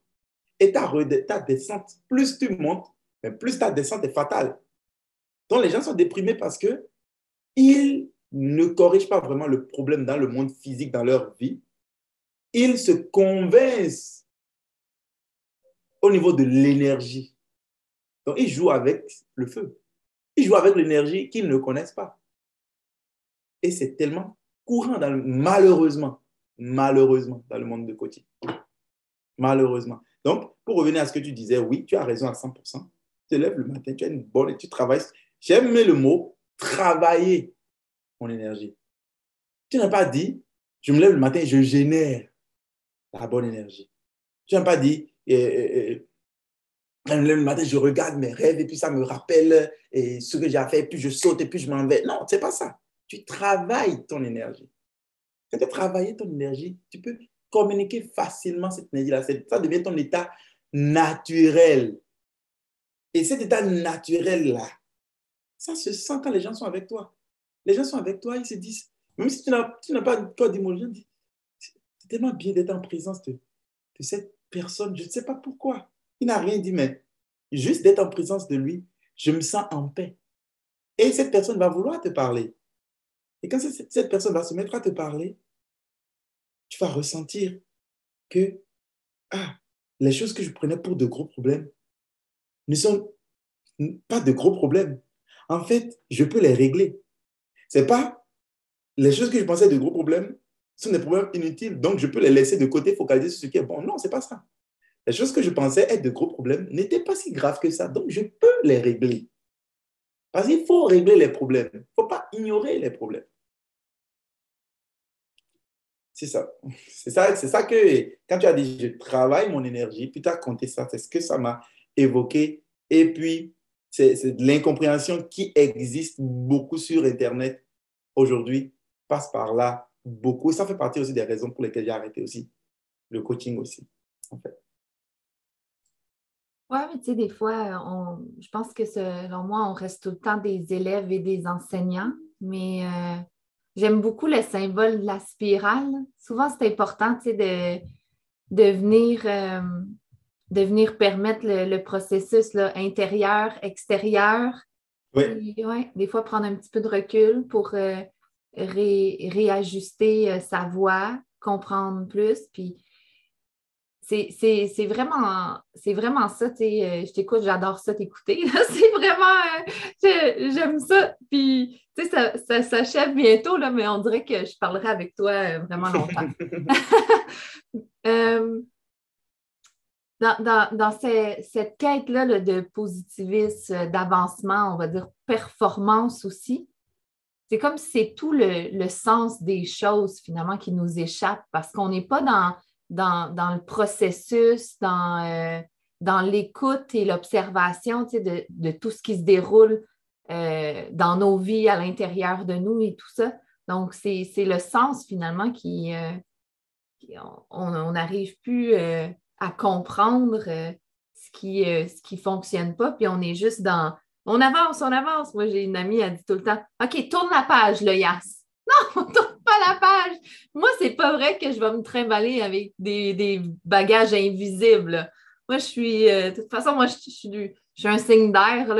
J'aime ça me sentir euh, comme un oiseau. Là. Je veux pas. Euh, et attends, il y a quelque chose d'autre aussi que j'avais envie de, de partager, mais il m'a échappé. Fait que J'ai beaucoup parlé, puis ça, ça t'a ça fait comme. Tu te rappelles plus de, des choses. Mais c'est ça. Mais en fait, si ça t'intéresse, pourquoi j'ai. Peut-être pour finir, peut-être pourquoi j'ai arrêté le coaching, parce que c'est quand même euh, une question que j'ai souvent eu de la part de personnes que j'ai peut-être eu à coacher ou bien des gens qui parlent de mon groupe. Pourquoi j'ai dit que je ne vais plus coacher, du moins. Mais la, raison est simple. C'est que la première chose la plus importante pour moi, chez un humain, pour qu'un humain avance, réussisse dans la vie, et quand je parle de réussir, ce n'est pas seulement en termes monétaires. Réussir monétairement, c'est bien, mais réussir à avoir une famille stable, réussir à, à donner une bonne éducation à ses enfants de façon à ce qu'ils soient capables d'être autonomes dans le monde qui change si rapidement. Ça, c'est la réussite. Et être capable d'être stable émotionnellement, la stabilité émotionnelle et tout ça, c'est vraiment ça la réussite. C'est ça qu'il s'agit parce qu'on regarde, il y a tellement stabilité émotionnelle, stabilité financière. La stabilité financière dépend diamétralement de la stabilité émotionnelle. Si tu es instable émotionnellement, même si tu gagnes beaucoup d'argent, tu vas le dépenser rapidement, tu vas revenir vite et puis il va falloir que tu cours après l'argent tout le temps. Si tu es stable émotionnellement, avec très peu d'argent, tu peux arriver à construire un empire parce que tu sais être patient, parce que tu sais être persévérant, parce que tu utilises ce qu'on appelle la gratification différée tu n'es pas, tu n'es pas, tu n'es pas dans la gratification immédiate, immédiate. Non, tu es capable de te contenir parce que tu sais gérer tes émotions. La gestion des émotions, la gestion financière, c'est deux choses qui sont liées. Alors, la réussite, qu'est-ce qui mesure la réussite d'une personne? C'est à quel point la personne, elle est enseignable. Et quelqu'un a défini, il y a euh, un, un, gourou de la motivation que, je, que j'apprécie beaucoup, qui s'appelle Kevin Trudeau, qui a défini le fait d'être enseignable. Il dit, c'est deux variables. Quelle est ta volonté d'apprendre? Ta volonté, je veux apprendre. Et quelle est ta volonté d'accepter le changement? Donc, ce que j'apprends, j'ai la volonté de l'appliquer. Donc, si ta volonté d'apprendre est de 10 et que ta volonté d'accepter le changement est de 10, ça fait 100%, tu es à 100% enseignable, tu peux apprendre beaucoup de choses. Si ta volonté d'apprendre est de 5, que ta volonté d'accepter le changement est de 10, ça fait 50%, ainsi de suite. Donc, ça veut dire que tu peux, tu peux prendre, traiter 50% des informations que tu auras. Mais avec le temps, j'ai découvert que ce n'était pas vrai. C'est vrai à moitié seulement. Parce que peu importe la quantité, ta capacité, ta volonté d'apprendre, peu importe combien tu veux apprendre, et peu importe combien tu, tu veux, tu acceptes le changement, si tu n'as pas une bonne capacité de compréhension des informations, tu vas apprendre n'importe quoi, mais tu ne réussiras pas. C'est-à-dire, peu importe combien tes yeux sont allumés, waouh, je veux apprendre, je veux apprendre, je veux apprendre. Et puis tu es prêt à accepter le changement. Mais tu veux accepter le changement sur la base de ce que tu as compris. Alors, ton processus interne d'analyse et de compréhension est ce qui joue le rôle. Mais le problème, c'est quoi? C'est que ta capacité d'apprendre, ta capacité de traiter l'information de façon vraiment réelle, sans aucun filtre, ça se ferme à, partir de 7 ans. Donc, à partir de 7 ans, tu, développes la pensée dans la tête. Et ta pensée, c'est quoi? C'est l'analyse de tous les événements qui sont arrivés entre 0 et 7 ans qui développe la, qui développe la, la pensée. Donc, tout ce que tu vas apprendre va aller passer par le filtre dans tes 0 et 7 ans. Donc, si tu as un bon filtre, parce que ton éducation, et j'ai dit tantôt, réussit, c'est de pouvoir inculquer à ton enfant la capacité de traiter de façon réelle, factuelle les informations. Donc, si tu n'as pas reçu cette, ça là, cette base-là, en tes 0 et 7 en fonction de comment ça bavarde autour de toi, comment ça parle autour de toi, ben, c'est ça qui va définir comment tu vas comprendre les informations que tu vas recevoir dans la vie en général après. Donc, je suis en train de coacher une personne, mais tout ce que je dis le filtre à travers tous ces traumatismes. Et ce sont les traumatismes qu'on veut aller régler. Mais voilà que ces traumatismes sont là. Et quand on dit traumatisme, ce n'est pas nécessairement qu'il s'est fait violer entre 0 et 7 ans. Non. C'est toutes les. Non Le père qui dit Stop On ne fait pas ça. Ou bien, euh, je ne sais pas, toutes les histoires, toutes les mensonges qu'on dit aux enfants parce qu'on pense qu'ils ne sont pas assez intelligents pour comprendre. Mais tous ces mensonges-là sont leur base qu'ils vont utiliser plus tard pour comprendre des choses. La croyance dans l'inconnu, la, croyance que quelqu'un d'autre viendra sauver leur vie, vient quelque peu des histoires qu'on leur raconte en la fée, la fée des dents qui viendra, ou quelque chose qui ne fait pas de la réalité physique et qui viendra. Ce qui fait que dans certaines situations, ils restent sur leur laurier. Parce que dans leur base, il y a quelqu'un qui viendra faire les choses à leur place. Alors que même si ce quelqu'un existe, il ne peut que t'inspirer pour que tu fasses les choses toi-même. Il ne va pas faire quoi que ce soit à ta place. Donc, ce que je voulais dire, c'est cette base-là, quand j'ai découvert ce gap-là, que la plupart des gens qui ont des problèmes d'instabilité émotionnelle, et moi-même, j'en fais partie, nous tous, nous traînons ces choses-là depuis cette fenêtre-là, de 0 et 7 ans-là. Nous traînons cette fenêtre-là. Et c'est ça notre programmation interne. Et là, j'ai dit, OK, mais comment est-ce que tu peux aider quelqu'un avec des mots, quand il filtre tous tes mots à travers, quand il filtre tous tes mots M-O-T-S à travers ces mots M-A-U-X, qui sont dans son mental. En réalité, je peux vraiment, en réalité, je n'aide pas vraiment les gens. Tout ce que je fais, c'est que je les convainc d'une pensée. Maintenant, ils essayent de changer leur pensée par la pensée. Ce qui est, ça c'est encore profond, c'est vraiment presque impossible. Et là, j'ai commencé par faire des recherches.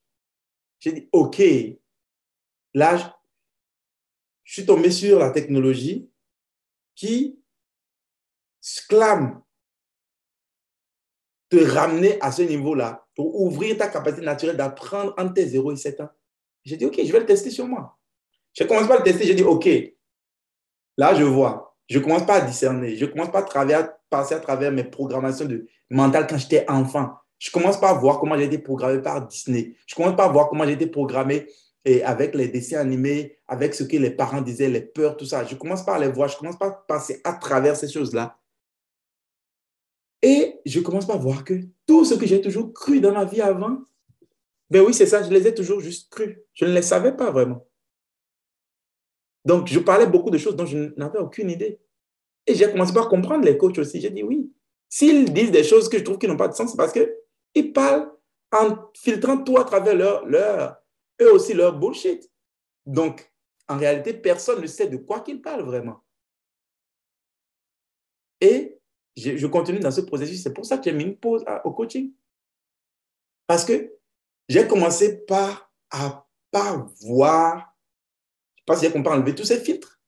Et j'ai commencé par voir la vraie réalité telle qu'elle est de plus en plus. Et je suis tout nouveau dans ce processus. Donc, tu vas constater que mes, mes, publications ont quelque peu changé. J'ai commencé beaucoup par parler de cette technologie parce que je me suis dit, OK, si tous les enfants ou bien tous les adultes, tous les parents pouvaient aller enlever leur programmation, ben, ils vont arrêter de transmettre leur programmation à leurs enfants. Tous les enfants peuvent grandir aussi sans programmation et ils peuvent être vraiment euh, euh, euh, traiter l'information, traiter le monde, naviguer dans le monde sans peur. C'est bientôt, on passe à l'intelligence artificielle, les robots vont passer partout. On ne sait même pas à quoi travailler en 2050 ressemblerait. Quelle éducation on veut donner à nos enfants pour être sûr qu'ils peuvent dealer dans cette réalité-là? Donc, pour moi, c'est devenu le vrai enjeu. Arriver à faire en sorte que nos enfants puissent compétir au niveau intelligence avec l'intelligence artificielle, avec être capable de naviguer avec ces choses-là, être capable de lire des tonnes de livres et de vraiment les comprendre et non pas les filtrer à travers une bullshit qu'on est en train de transmettre en ce moment même aux enfants parce que on ne sait pas, on a de répéter ce que nos parents ont fait ou bien on est en train de se baser sur ce qu'on croit être plausible, mais en réalité, on ne sait pas. Donc, c'est une des raisons pour lesquelles j'ai arrêté. De, de, voilà la raison principale pour laquelle j'ai arrêté de coacher, parce que je ne veux pas transmettre mes programmations. Je veux aller éliminer ça me parle vraiment beaucoup. Je pense qu'on est rendu à, même, euh, au même endroit. Ça me parle vraiment beaucoup ce que tu, euh, ce que tu partages. Puis, euh, tu sais, je ne me suis pas non plus lancée all-in dans, mes activités. J'ai comme un peu de retenue parce que justement, j'essaie de. J'essaie de, de, définir ma, ma, place avant de faire Hey, je suis là, venez me, venez me trouver. Et, et, j'ai lu beaucoup aussi dernièrement, tu sais, à quelque part, j'ai, quand ils disent la, sagesse, c'est que c'est de savoir que tu n'es rien, puis l'amour, c'est de savoir que tu es tout, mais en sachant que tu es à la fois rien et tout. Tu sais, je, parlais cette semaine, j'ai fait une publication, le Lego spirituel. Tu sais, de souvent qu'on, rentre dans, euh, ben moi, je suis le coach, le guide, de, de, oui, prendre cette position-là, mais sans, euh, sans revenir à cette forme de hiérarchie-là, de dire Ah, je vais t'aider, moi, euh, je, suis, euh, je suis plus loin que toi ou je suis super. Toujours rester dans, cette, dans, ce concept-là que tu es à la fois un élève et un enseignant. Et de finalement, ben, réaliser que oui, c'est important de, se sentir spécial, de, de, comprendre qu'on a, des, qu'on a des forces, qu'on est unique, qu'on est... mais pas au détriment des autres, de, de, revenir. Tout le monde est unique. Pardon? Tu dis tout le monde est unique. Exactement. Fait oui, ça enlève quelque chose de spécial, mais on peut-tu redescendre à terre dans. Tu sais, je parle souvent d'aplatir cette pyramide-là, là, venir mm-hmm. faire le cercle, puis on est tous euh, au même niveau bon, tu as tes forces, j'ai mes forces, je ne suis pas meilleure que toi. Peut-être que tu vas m'apprendre beaucoup dans, dans, dans ta sphère, tes perceptions et vice-versa. Mais comme on parlait, tout vient vraiment euh, se, relier, mais comme on parlait tantôt, là, de humaniser, venir, euh, venir, se, se, retrouver là, dans cette société où est-ce qu'on est chacun pour soi, très individualiste, mais de venir comprendre aussi que c'est ça, tu sais, hein, je fais qu'est-ce que tu fais dans vie? Là, ça, ça, ça, ça m'amène à te mettre dans quelle case? Tu fais combien de salaire? Puis au final, ben, c'est ça, de, revenir à la base que on, a toute cette part de, de féminin divin, puis on vient tous de la même source, on a on est toutes créations de Dieu, fait que hein, on n'est pas mieux que les uns que les autres. Puis je veux vraiment faire les choses différemment, puis de façon euh, humaniste pour que je ne rentre pas là-dedans, parce que c'est facile, je le vois beaucoup autour. Puis je ne veux pas venir prendre cette posture. Moi, je fais des cercles de femmes, puis c'est ça que j'aime. On est tous au même niveau. Je suis assis par terre comme les autres femmes. Puis oui, j'initie euh, le cercle, mais on apprend les unes des autres, puis c'est vraiment euh, un effet euh, co-créateur. ça, ça me parle énormément. En tout cas, j'ai. Est-ce que tu vas avoir un petit garçon ou une petite fille? Tu Un petit garçon. Petit garçon. Mais, il va avoir un bon guide comme papa. C'est vraiment vraiment, je suis sûre que tu vas, vraiment l'accompagner euh, de ton mieux. Les, les, enfants, c'est quelque chose aussi. Tu parlais d'émotions tantôt, là, on expérimente beaucoup euh, les émotions ces temps-ci. Mon fils, c'est très euh, la colère. Hein? Puis là, comment ne pas la réprimer, la laisser, mais puis nous, ça nous fait beaucoup réagir parce que je pense qu'on a beaucoup à travailler avec la colère parce que mon mari est tout le temps en train de vouloir comme euh, euh, c'est ça, comme l'éliminer. Puis en même temps, je disais, est-ce que tu, l'exprimes, toi, chérie, ta colère? Hein? Non, t'attends que ça explose? Ouais, je me souviens, ça fait peur. fait que c'est. Euh, puis cette semaine, je l'ai expérimenté, tu sais, à vraiment laisser mon fils là, exploser, expérimenter sa colère de son côté. Puis il est revenu quand il a eu terminé des gros câlins, des bisous, je t'aime maman, mais c'est comme si, wow, tu sais, j'ai pu le sortir, que sinon, c'est comme la panique de dire Hey, c'est gros à l'intérieur, là, je capote, je suis en train d'exploser, puis vous êtes en train de me dire qu'il faut que je garde ça là, là. Non, non, non, non, non, j'ai panique générale. Fait que c'est vraiment euh, bon. C'est triste comme un petit cobaye, mais ça, ça nous fait travailler mutuellement à lui dire ben, ta colère est légitime, puis tu sais, on, on, va juste euh, l'accueillir, la comprendre, mais euh, de nous aussi voir hein, comment je gère ma colère, moi. Ce qui est intéressant, mais attends, euh, on est en train d'arriver à la fin, là, n'est-ce pas? Oui, oui. c'est ça. Tu dis des choses, mais je ne sais pas si, je ne sais pas si après tu fais, tu fais un montage. Comment ça se passe, ton podcast? Tu l'enregistres, puis ça sort brut? Ah oui, pas mal. des, des fois, je vais peut-être un peu couper s'il y a ben des E ou des. Euh, mais euh, non, c'est quand même. Euh, j'aime ça que ça soit authentique, comme comme Ok, c'est nice, c'est nice. Parce que tu parlais de, de, ton fils et tout. Bon, moi, je vais avoir un fils bientôt. Et puis, je, voulais, dire, par, rapport à la, par rapport aux émotions et tout, par rapport. C'est sûr que beaucoup de, ressources qui existent, qui existent aujourd'hui par rapport à la gestion émotionnelle et tout, sont plus ou moins des théories et des croyances. Tout, tout, tout, tout, tout. S'il y a quelque chose sur lequel on a le moins d'informations publiques et officielles, c'est les émotions. Et il y a une raison à cela. La raison est que si on laisse le peuple et ça, je rentre peu dans mes discours légèrement complotistes, mais ce n'est pas vraiment du complotisme, c'est plus du bon sens. si on laisse le peuple dans les émotions pathogènes en se cherchant comment gérer ces émotions sans jamais leur montrer le vrai chemin, eh bien, on peut les pousser à prendre des décisions que nous, on voudrait qu'ils prennent. C'est-à-dire, on peut, on peut euh, si on sait que les gens quand ils sont en colère, qu'est-ce qu'ils font? Eh bien, ils s'en vont, mettons, euh, manger euh, de la malbouffe. Par exemple, je connais beaucoup de personnes, c'est comme ça qu'ils sont. Si j'ai de grosses crises émotionnelles, ben, ils, ont, ils iront de la prendre de la malbouffe. Alors, y a une société de malbouffe et que je, je, regarde mes statistiques, de, je fais des sondages en ligne, à quel moment est-ce que vous mangez de la malbouffe, non, non, ben, les gens vont dire, euh, j'aime pas la malbouffe, mais des fois quand je suis en colère, OK, je repère que à 60, 70, 80% de mes, mes résultats, c'est ça.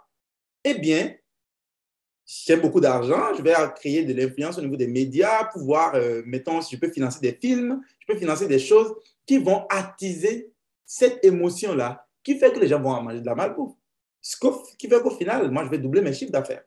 Et les gens n'ont pas encore vraiment bien compris cette relation-là entre la manipulation des émotions et le chiffre d'affaires des grandes sociétés. Des grandes, grandes sociétés qui sont ceux qui financent les cinémas, qui financent les publicités, qui financent beaucoup, beaucoup, beaucoup, beaucoup de choses.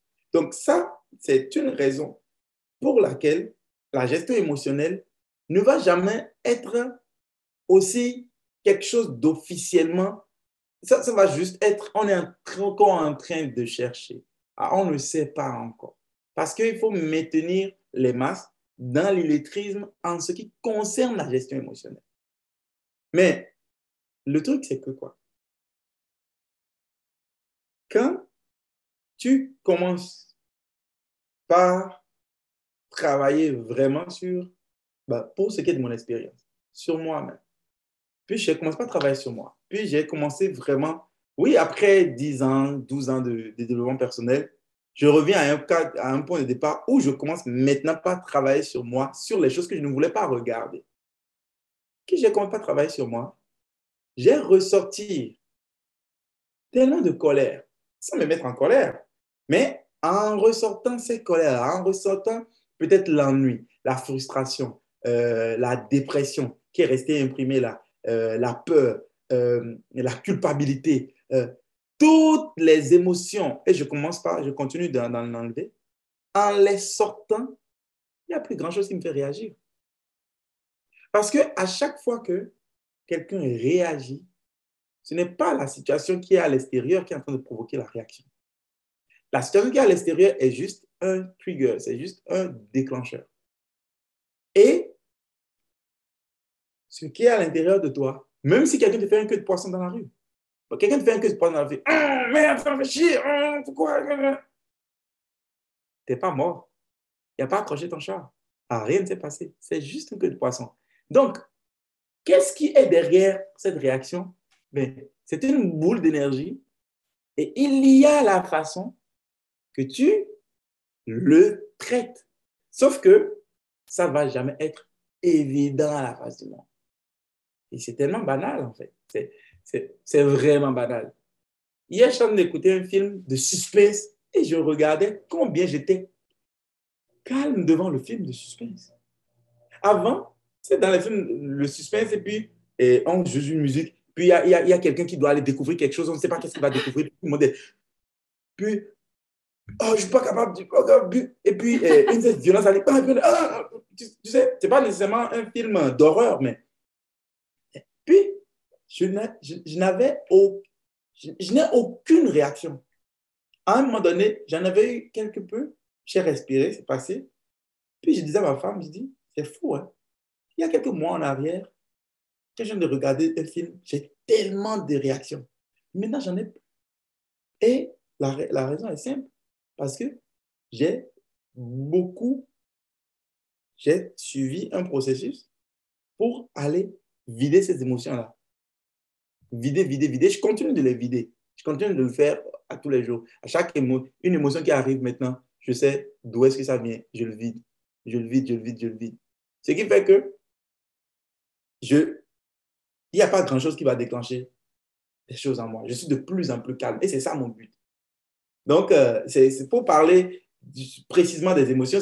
Écoute, c'est long, c'est des sujets qu'on pourrait parler longuement, même après la fin du podcast si on veut, mais c'est vraiment intéressant. C'est vraiment intéressant. Quand je suis tombé là-dedans, je me suis dit, OK, je ne vais plus coacher du monde. Je vais le faire pour moi. Oui. Je vais le faire pour moi et je veux vraiment le faire. Je vais prendre mon temps. Et quand je vais finir de le faire, et que je vais être arrivé à un certain niveau, que je vais aussi reconstruire ma capacité naturelle d'apprentissage de façon à ce que je n'ai plus de filtre interne. Parce que les filtres sont des jugements. Il n'est pas assez bien, il est ci, il est ça. Mise en case, comme tu le dis, mettre les gens dans des cases. Quand je vais éliminer tout ça, je vais coacher les gens, il n'y a pas de problème. Pas nécessairement coacher les gens. Là, en ce moment, tu ne coaches plus les gens. Tu prends les gens par la main et puis vous discutez. Puis dans ta discussion, comme ta discussion est franche et sans aucun, aucun jugement, sans aucun jugement inconscient aussi, parce que des fois tu penses que tu es franc, mais en réalité tu as des jugements inconscients parce que tu as des filtres qui, qui mettent des étiquettes sur des choses que tu penses que c'est, je sais pas, euh, que c'est ça pour tout le monde, mais c'est pas ça pour tout le monde. Donc tu commences par considérer plus de, de possibilités et quand tu parles avec la personne, tu lui fais juste pas ta façon de parler, tu lui fais voir des aspects qu'il ne voyait pas. Puis, en cinq minutes de conversation, tu viens de le débloquer de dix années de blocage. Donc, simplement parce que tu as enlevé tes propres filtres. Donc, c'est pour ça que je, suis content d'être dans ce processus maintenant avant que mon fils n'arrive. Parce que je vais être capable de ne pas lui transmettre des filtres et je vais être capable de lui dire quoi faire quand il va être en colère aussi. Donc, euh, c'est ça. C'est vraiment passionnant comme sujet quand même. Ben, écoute, on pourra, on, pourra peut-être faire un autre épisode aussi euh, plus tard, là, voir où est-ce que tu es rendu euh, après cette sorte d'introspection-là. Mais mm. ce que, disons, somme toute, de, de, de ce partage qu'on a eu, c'est c'est vraiment puissant ce qui sort parce que je trouve que ce qui est important de, de façon générale, c'est vraiment la sagesse, l'amour. Euh, tu sais, moi, disons, avant ma mort, je veux me rendre le plus sage possible et vivre dans le plus d'amour possible. Puis ce que, ce que je dénote, ce qui ressort, c'est que, tu sais, avant tout, c'est, l'amour qui t'a fait euh, aller vers le changement et tout ça. Après, il y a la sagesse de ton père qui a fait Hey, mon petit gars, prends tes responsabilités, c'est pas de ma faute. ouais, c'était une belle gifle. Mais c'était bon. C'était une bonne gifle. Oui, oui, les, les, les, papas, mais les papas africains devraient parler plus. Hein? Souvent, ils sont comme un peu euh, retirés, mais waouh, euh, le, père à mon chum aussi, là, moi, ça a été un coup de cœur quand je l'ai euh, rencontré, puis comment les, échanges sont, riches quand il se met à parler. Mais ouais, moi, je me suis dit, ah, j'ai choisi mon papa. L'autre, euh, l'autre, il n'est pas là, mais lui, lui, si j'avais à choisir, c'est mon papa. Euh, c'est vraiment ça euh, qui, ressort. Alors, moi, les, pivots, c'est fort, la, sagesse, l'amour. je pense que. Ouais, j'ai. c'est vraiment deux, piliers, deux piliers, piliers de, de, la vie, fait. La sagesse, la sagesse, c'est quoi? C'est ta capacité, c'est ta capacité d'accepter, d'apprendre davantage. La sagesse, c'est pas tu as beaucoup d'informations. C'est ta capacité d'écouter et de traiter l'information à bon escient et euh, d'avoir le bon sens, d'utiliser le bon sens. Non pas l'intuition, non pas le ressenti, non pas ça, le, le vrai bon sens. Et l'amour, ben, moi, ma définition de l'amour, la définition de l'amour est tellement différente pour chaque personne. Mais je pense que la définition de l'amour qu'on peut utiliser, qui pourrait être la plus universelle, c'est la capacité de faire ce qui est bien pour soi et pour tout le monde de façon équitable, de façon visible. Aimer son prochain comme soi-même, c'est lui donner comme on aimerait recevoir, le traiter exactement comme on aimerait traité. Et dans cet ordre, donner 100 euh, pièces à un itinérant dans la rue ne fait pas de toi quelqu'un d'aimant. Parce que si toi, tu étais dans la rue de cette façon, ce n'est pas ça que tu voudrais qu'on te fasse. Tu voudrais qu'on te prenne en charge et qu'on crée un système dans lequel tu n'as pas à manquer de quoi que ce soit. Donc, le véritable amour, c'est ça, donc la sagesse et l'amour. La sagesse, arriver à, transmettre à nos enfants la capacité de, de comprendre, de traiter l'information, de ne pas être malmené par des croyances qui, qui vont les conduire euh, dans, des, dans des bêtises, mais être faire en sorte qu'ils soient capables d'utiliser leur bon sens pour qu'on puisse être tranquille quand ils sortent, qu'on puisse être tranquille quand ils naviguent dans la vie parce qu'on sait qu'ils sont super intelligents, super euh, grounded capable de réfléchir, capable d'utiliser le bon sens. Ça, c'est la sagesse. Et de l'autre côté, qu'ils soient des gens qui ne vont pas passer les intérêts des autres avant les siens, ne vont pas passer leurs intérêts avant celui de tout le monde, mais combinent les deux. Donc, euh, euh, faire ce qui est bien pour eux et pour tout le monde en même temps. Et la planète, si toutes les familles font ça avec leurs enfants, avec eux-mêmes d'abord et avec leurs enfants, la planète est sauvée. Tout le monde utilise le bon sens. On n'a même pas besoin de loi, en fait. On a juste besoin de ces deux pylônes. Donc, la sagesse et l'amour, je suis complètement d'accord avec toi. Eh bien, merci beaucoup. Merci beaucoup, euh, pour, euh, pour ce beau partage-là. Puis, euh, ouais, quand tu es prêt, euh, quand tu es prêt, un, un, autre épisode, là, ça va être avec plaisir. je lance l'invitation. pas de problème, pas de problème. Ça me fait plaisir aussi d'avoir jasé, d'avoir discuté avec toi et d'avoir découvert aussi beaucoup de choses aussi avec ta famille, avec euh, ton, ton, mari, avec... Euh, oui, c'est vraiment intéressant et puis je suis content d'en apprendre aussi euh, sur toi. Et oui, j'ai hâte à une autre entrevue comme ça. C'était vraiment plaisant et très intéressant. Oui. Génial.